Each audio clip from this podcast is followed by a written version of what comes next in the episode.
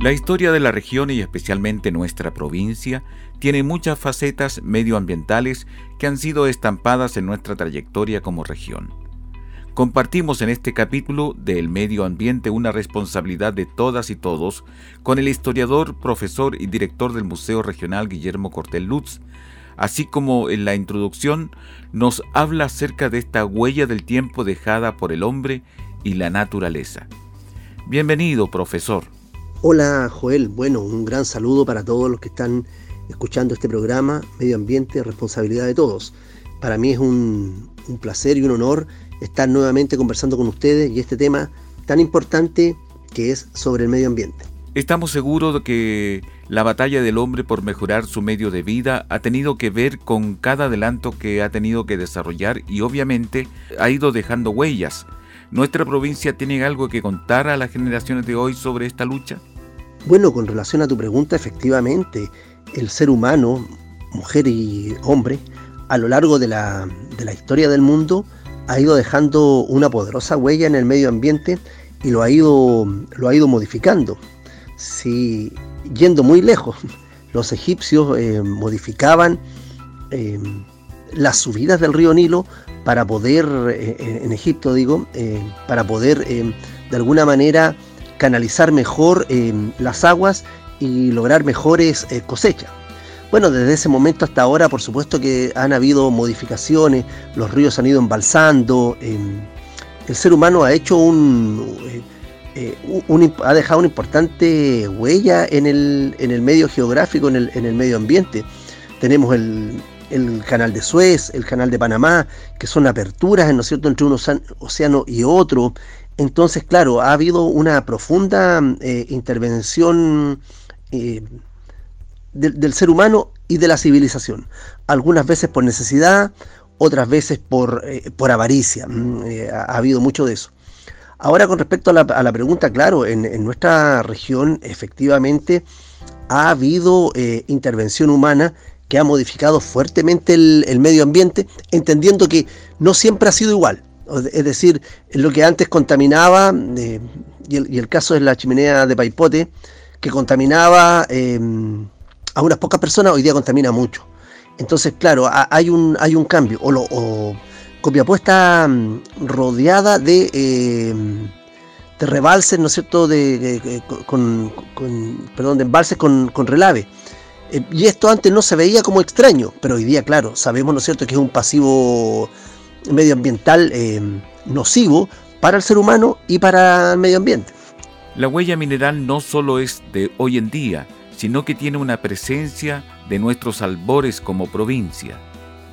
Complementando un poco, Joel, y a todos los que están escuchando Medio Ambiente, responsabilidad de todos, yo tengo la impresión de que por allá por los años 50, 60, a principios de los 70, no había, eh, en, el caso de nuestro valle, esta... Mm, esta conciencia, em, sino que por el contrario, muchas veces esto de tenerlo, eh, estos embalses de relave, era incluso producto de, modernidad. Entonces, claro, hemos ido aprendiendo con el tiempo que estamos haciendo un daño al, medio ambiente. Entonces, esta lucha es, más bien de ahora. Los movimientos medioambientalistas son, son más nuevos. Eh, hemos ido comprendiendo que hacemos daño al medio ambiente y hacemos daño al conjunto de la, de, la sociedad. Pero claro, yo, yo me atrevería a decir que no, había tanta conciencia em, antiguamente y pensando, estoy pensando, Joel, en el siglo XX. Profesor, antiguamente, antes que naciéramos, ¿existía preocupación por nuestro entorno, leyes u organizaciones? Bueno, con respecto a tu pregunta sobre la minería, esta tiene mil años en la, en la provincia de Atacama. Eh, yo hacía una pequeña mención en alguna de las tantas cosas que uno escribe o, dice eh, por ahí, Joel, que mm, la primera minería nuestra es pirquinería, la verdad, es pirquinería y es la pirquinería de la lapidaria o es el trabajo de la piedra, que ya puede ser considerado un trabajo minero. Posteriormente hay un, periodo entre la evolución de los primeros pueblos originarios, Molle, Ánima, Diaguita, Copiapó, que hay un trabajo importante de minería y hay un trabajo importante también de fundición y de metalurgia. Y esto es el Centro Minero Metalurgista Viña del Cerro. Ahora bien, ahí hay 26 hornos o guairas em, que trabajaban potentemente. Por lo tanto, hay una, no sé si una destrucción del medio ambiente, porque igual los pueblos originarios tenían una mayor convivencia em, y un mayor respeto con el medio ambiente, dado que, sintiéndose muy especiales, se sentían parte de este medio ambiente, a diferencia de nosotros los seres humanos eh, occidentales eh, actuales, que consideramos que la naturaleza está para ser eh, doblegada y explotada, en algunos casos aquellos más que tienen más avaricia. Entonces, pero hay una, fuerte presencia minera. Ahora bien, mira, en el año 1713, un viajero y naturalista francés que estuvo en, nuestra, en nuestra región, Amadeo Fraser, decía que para explotar las minas de Atacama, o, de la provincia de Atacama, se necesitarían aproximadamente 40.000 hombres cifra por cierto exagerada, pero ya indica que había una enorme importancia por, de, la minería, pero no había una destrucción del, medio ambiente.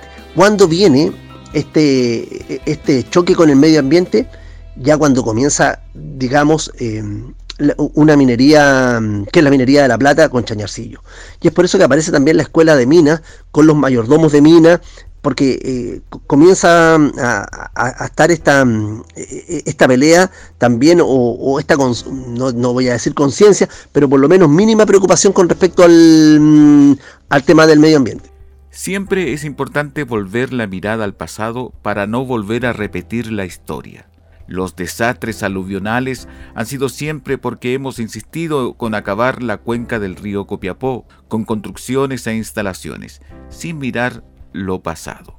¿Qué hay de esto? Ahora, Joel, si nos pasamos al siglo XX, por ejemplo, lo que significó la construcción de Potrerillos, posteriormente Salvador, lo que significa en los años 50 la puesta en marcha de, em, de, Paipote. Pero también están las otras plantas eh, mineras importantes, como la planta Pedro Aguirre Cerda y la planta de Lisa de Bordo. Estas son generadores de eh, enormes relaves hay, em, hay contaminación, hay destrucción del medio ambiente, hay modificación de la cuenca del, río Copiapó. Bueno, comienza la canalización también del, río Copiapó, fines del, eh, fines del gobierno de Eduardo Frei Montalva, principios del gobierno del presidente doctor Salvador Allende. Entonces, claro, hay una, constante lucha. Ahora pensemos en la minería del, fierro. Lo que pasa, por ejemplo, en Cerro Imán, este, este enorme hoyo, que eso es lo, que queda, o lo que ocurre en Algarrobo, en, en con la planta de pellet, y cómo em, el pellet, em, que, son estas, estas bolitas de, fierro, em, contaminan fuertemente el, Valle del Huasco. Entonces, claro, ha habido una... Mm, eh, poca conciencia por parte de, lo que significa, em, o, lo que significa, perdón, el medio ambiente. Entonces ha, habido una, una, tensión. Em, mira, la tensión la verdad que es de hoy día, porque antiguamente no se pensaba en eso. Eh, cuando se instala la, chimenea de Paipote, eh, bienvenido, porque eran las, altas chimeneas que se llamaban en, aquel tiempo, con un, Chile en un proceso de industrialización desarrollista. Pero hoy día, claro, vemos que tiene que haber eh, una, una ecuación que, genere esta compatibilidad entre el medio ambiente y el, y el desarrollo. Pero claro, nosotros en Chile somos extractivistas eh, y hay una, un, modelo eh, económico que es eh, sacar, a, y, sacar y ganar a, cualquier precio. Entonces, eso nos ha traído indudablemente varias dificultades. Quiero decir que no solamente la minería, aquí nosotros teníamos en el Valle de Copiapó una variedad de productos agrícolas. Habían eh, peras de Pascua, damascos, duraznos, eh, maíz, eh, trigo, zapallo, um, uva. Y hoy día es monoproductor, o sea, hay uva y eso es todo. Entonces, eso de alguna manera echa a perder el suelo también. no nos olvidemos que este tipo de, agroindustria em, incluso se lleva más agua que lo que lleva la, minería. Entonces ahí, ahí es donde caemos cuando el negocio es bueno. Y esta es una, opinión mía como, cientista social. El negocio es bueno cuando es sustentable. Yo puedo ganar un millón de dólares menos, pero eh, hago el negocio sustentable. Y eso es efectivamente lo que deberían enseñarse en las escuelas de economía. Aquí hay grupos importantes, ¿ah? incluso hay eh, corporaciones em, de empresarios que no han entendido claramente eh, lo que significa em, esta compatibilidad entre la sustentabilidad y el desarrollo. Entonces yo creo que por ahí también, Joel, eh, hay, un, hay un tema efectivamente en nuestra región, que además es un valle, es un valle pequeño, este es un valle muy pequeño, el valle del río Copiapó, estamos en constante tensión. ¿Usted no puede contar si ha existido en la provincia de Copiapó alguna otra situación contaminante? Joel, y con respecto a lo último que tú preguntabas, em, Danilo Bruna, que es un colega historiador que trabajó mucho tiempo en el museo, eh, al año siguiente del 25M, del 25 de marzo, cuando fue el aluvión, él hizo un, presentó en, un periódico de, de, Copiapó, no me recuerdo si fue Atacama o Chañarcillo, eh, un artículo que se llamaba Los otros aluviones, donde demostraba la enorme cantidad de aluviones que han habido en Copiapó. Mira, y pensemos, porque tú eres, tú eres de acá también y la gente tal vez que nos está escuchando, el pueblo de San Fernando, eh, si uno andaba por sus callejones, no, no ahora, vámonos a 30 o, 35 años atrás, uno se encontraba con callejones que eran siempre muy irregulares y esto era producto de la crecida del río y seguramente de muchos eh, eventos aluvionales, aunque menores, eso también quiero decirlo, pero yo creo que siempre estuvimos expuestos a los aluviones. Ahora, como tú dices bien, eh, claro, esto de ir ya construyendo demasiado las quebradas, que el pueblo de San Fernando se haya convertido eh, en la, especulación inmobiliaria tan, tan fuerte que ha, existido. Entonces, claro, cuando cae el aluvión del 25, del 25M, em, no es como si hubiese sido hace 50 años atrás, que pudo haber afectado, pero afectaba a una familia, ahora afectó a 250 familias. Entonces, em, ahí hay un hay un hecho que hay que pensarlo con perspectiva histórica. Efectivamente, yo siento que, eh, siento, pero pienso más que nada, más, que sentir, que efectivamente tenemos que ser mucho más cuidadosos en la planificación y en la ordenación urbana eh, y territorial de, nuestras ciudades, porque efectivamente estamos expuestos nuevamente a las crecidas del río.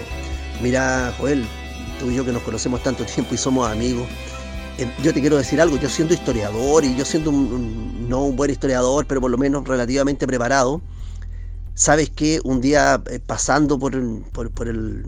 Yo dije, pucha, qué pena que se haya ido el río. Pensé que no iba a volver. Bueno, y volvió y, qué bueno que haya vuelto. Entonces el río siempre va a volver. Em, siempre va a buscar nuevamente su causa. Entonces tenemos que eh, pensar con perspectivas modernas y democráticas cómo se hace una planificación correcta em, de una ciudad, porque si no vamos a tener nuevamente problemas em, de aluviones, eh, de inundaciones que van a estar afectando a nuestra, a nuestra ciudad. La dirección de arquitectura en esto ha dicho, ha dado una solución, ¿ah? y, yo no sé técnicamente, no, sabría em, graficarla, pero ellos han dicho que hay que poner dos especies de zanja, eh, digamos, a, eh, a los lados de, de, los cordones montañosos para que por ahí vaya el agua. Y, yo creo que esa es la solución, porque em, nosotros donde estamos ubicados, todo este es el cauce del río finalmente. Si el, cauce del río pasa por donde nosotros sabemos que pasa, pero es todo el valle. Si es todo el valle, este es un valle muy pequeño.